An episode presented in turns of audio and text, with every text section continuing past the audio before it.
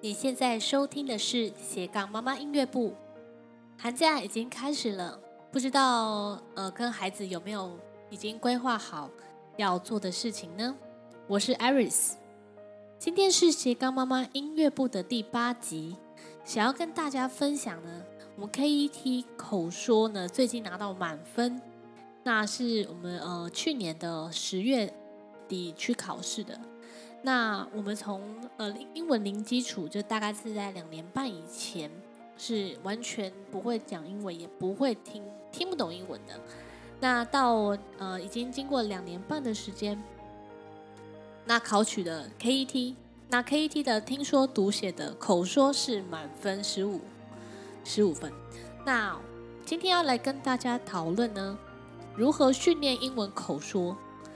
那英文口说之前呢，首先第一件事情非常重要的，就是要有效的输入这个听力的部分。那听力呢，呃，要听什么呢？大概就是一些像是影像的故事，呃，像是故事音档。那这个输入的部分呢，至少要六个月以上。那要先挑选的部分，是符合孩子英语程度的，那再慢慢的加难一点。当时我们每天听音档的时间呢，大概都是两个小时以上。那在初期的时候呢，我们至少每天听都有听到四到六个小时以上。那每天听音档的时间呢，都是抓在就是像是早上呢会早起，嗯、比如说你平常都是七点起床，那可能就是六点四十五分就会先起床。那早起的十五到二十分钟呢，就会听音档。那那时候还有早起看那个迪士尼的这个 Step by Step，然后做一两题这样子，一呃或是两三题。那早上起来呢，就是会有十五到二十分钟的时间可以听新闻。那之前我们听新闻都是听这个 ICRT 的。或是 Podcast 有 BBC 出的给孩子听的新闻，那重点呢就是每天呢听音档的时间要至少两到三个小时以上。那这样的话，你后面的这个口说的部分呢才会进步。那听力的话，一定会在比口说呢还要在前面一点哦。就是听说读写的话，你的听力一定是最高的。那第二点呢，就是要偷时间来听英文。那刚刚说的早起时间、听音档，还有通车时间，还洗澡、泡澡时间，然后吃饭的时间，都可以拿来听卡通或者是听音档哦。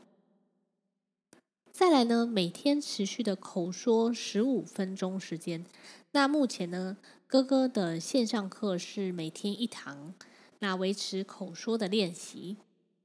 那如果呢，孩子还没办法上线上课的话，那记得每天呢，请他朗读一小篇的文章。那一小篇他正在念的文章给你听。那妈妈呢，就是当一个开心的听众。那每天呢，就是要求他朗读给你听。那朗读的话，就是口说的第一步。那大家可以先进行看看。还有，如果孩子有一些不好的习惯，例如像是我们家哥哥会咬指甲。那我就是之前看到一次的时候，我就跟他说我要扣他三分钟的电动时间。那他就说：“那我不想要被扣时间，那还可以什么方式可以可以代替呢？”我就跟他说：“好吧，那你就讲三分钟的英文，我就让你抵消。”所以他那时候呢，就是嗯，一天大概都会被我抓到三到四次，或四到五次。那他的那个时间就拿去讲英文，弟弟也可以练习到口说的部分。那两个弟弟呢，他们本来的英文就比中文还要好一点，所以哥哥跟他们讲英文的时候呢，他们反而比较容易理解哥哥的意思。在考试前，我们每一周都会把握电话美语的一周一次的机会，每一周都会有他们推出的一个主题。你就帮孩子去选择他要四个里面主题的哪一个，老师打电话来的时候，就会依据这个主题来跟孩子去做练习。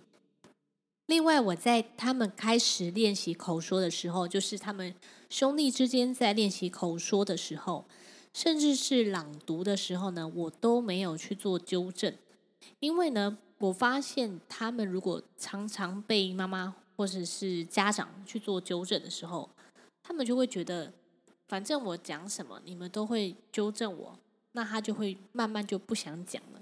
所以那时候我一开始初期的时候，我想要孩子多说出口，我不会刻意的去纠正他，会说你这边讲错了，那边应该要怎么说呢？然后这边应该加 s，我不会这样子，我就是会开心的听他分享。这个也是小镇妈教我的，他觉得说孩子愿意开口，那就是要值得鼓励的一件事情。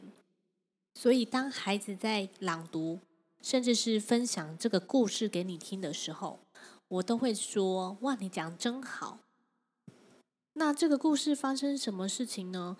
还有这个故事的主角后来怎么样呢？我会针对孩子跟我分享的故事里面去讨论。那有些家长就会问说：“那我知道他念错了，那我不该纠正他吗？什么时候应该纠正呢？”这时候呢，我的方式是，呃，假若孩子跟我说 “I go to school”，那其实他已经去过，他应该是说 “I went to school”。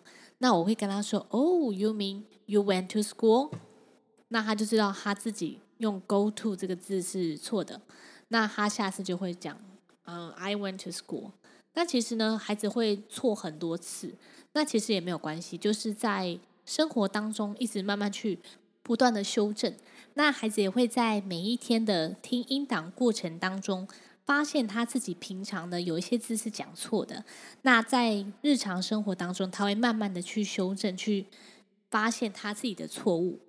这个道理其实跟学习中文蛮像的，因为孩子不可能一开始讲的就是很完美的句子，一定会这边会有一些文法的问题，或者是那一边会有一些字是讲不对意思的。那其实。这个部分只是一个过程，学习语言就是不断的在做修正，维持他的兴趣。我觉得口说进步的一个原因也是，孩子喜欢讲话的话，他应该就会进步很快，因为他想要赶快知道老师在讲什么，也希望能能够听懂别人说什么，那自己也会在错误中学习。我觉得孩子学习语言，他有一个好处，就是他不怕犯错。那大人学习语言的时候呢，很怕说错，所以就变得不敢说。那孩子呢，刚好是相反的，他们呢不怕错误，而且呢，他说错的时候，他也不觉得自己有什么丢脸的事情。在前面一集呢，我有跟大家提到说，呃，平常呢，他们兄弟是用英文沟通。那一开始呢，我是要求他们每一天呢要讲十分钟英文。那如果你讲十分钟英文，每天一到六。这六天你都有讲的话，礼拜天我们就会去阿公阿妈家玩电动。这个诱因其实还蛮诱人的，因为他们平常没有 Switch 可以玩。那礼拜天的时候，我们通常都会去阿公阿妈家学小提琴，就是让我弟弟教他们小提琴。所以在学小提琴之后呢，他们又可以在那边玩电动，其实还蛮大的一个诱因。一人玩十五分钟。那这样，他们在玩电动的时候也要讲英文，我才会让他们玩。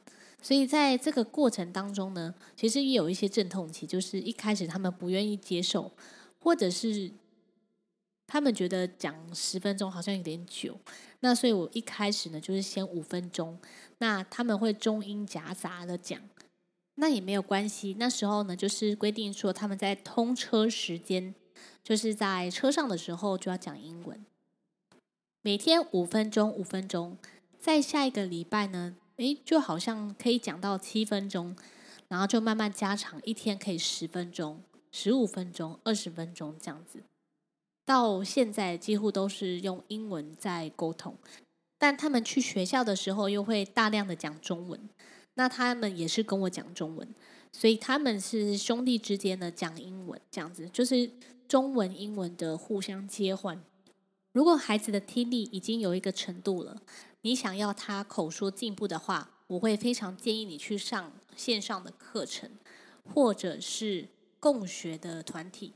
那共学团体的话，如果可以直接接触到外国老师的话，这个效果是加成的进步哦。那时候我们拿到黄帽的时候，准备要毕业了，我就找到了板桥的外师。那这个妈妈呢，也非常的认真，就是在板桥这边组了一个外国老师的课来教她的女儿，就是双胞胎女儿。上课的内容是跟一般外面唱唱跳跳的课程内容是完全不同的。那边的课程比较像是偏科普类型的主题，还有一些认字的小书，搭配一些节庆节日的庆祝，那会有不同主题的搭配手作。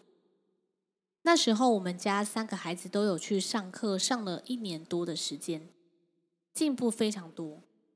二哥从那边完全不敢讲话，到现在侃侃而谈。我们家二哥也是在五岁两个月的时候考取 Starter 的检定考。我们为什么要去考这个剑桥的儿童国际英检呢？因为我们希望呢能够检视我们自己自学的成果，看哪边需要补强，还是哪里需要修正的。因为我们是读公立的小学，能够以国际英文检定的单位来检视我们学习的成果。今天就差不多分享到这边，希望我的经验可以给你一些启发。明天晚上跟后天的晚上，在我的社团里面有免费的直播分享。我邀请到的是小镇妈咪，她的孩子是多语言的学习者，在一月二十四号以及一月二十五号这两天的大约晚上七点半，在我的私密社团三宝妈爱丽丝的育儿分享。这两天会分享如何教孩子自律以及英文的学习。如果你有兴趣的话，请先加入社团了解哦。你刚才收听的是斜杠妈妈音乐部，我们下次再见喽。